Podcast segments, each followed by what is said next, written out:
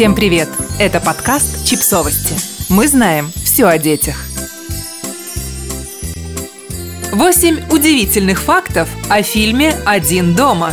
В этом году культовому фильму «Один дома» исполняется 30 лет.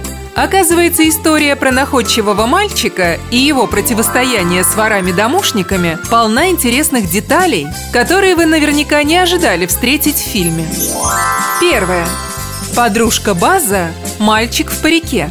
В одной из сцен фильма Кевин рассматривает фото подружки старшего брата, База, и пренебрежительно морщится. Режиссер подумал, что если в рамку вставить портрет какой-нибудь девушки, то это сильно ее обидит. Поэтому было принято решение использовать шуточное фото мальчика в парике. Второе. Дональд Трамп выбил себе роль. Режиссер Крис Коламбус недавно рассказал, что 45-й президент США Дональд Трамп буквально потребовал, чтобы ему дали роль во второй части.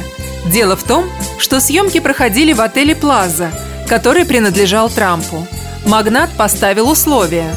Или он снимается в эпизодической роли, или съемки в отеле запретят. Ответ продюсеров и режиссера мы знаем. Третье.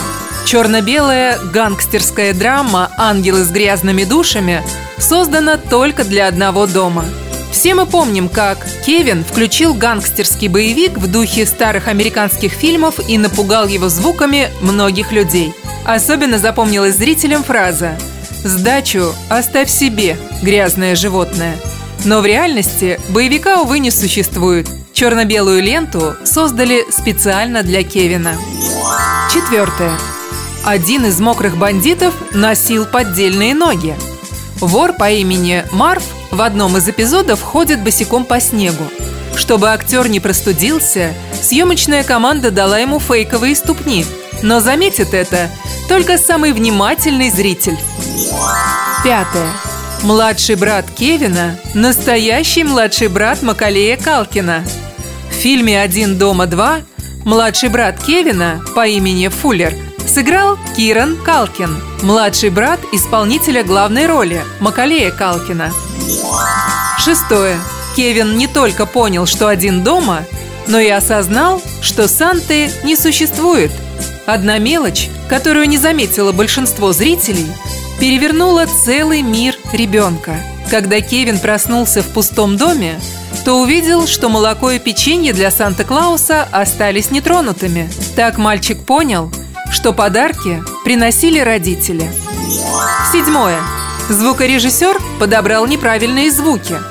Чтобы смягчить ушибы и падения воришек, звукорежиссер намеренно подобрал неправильные звуки. Например, когда на преступников падает огромная металлическая труба, на самом деле мы слышим звук падающей тонкой металлической трубки.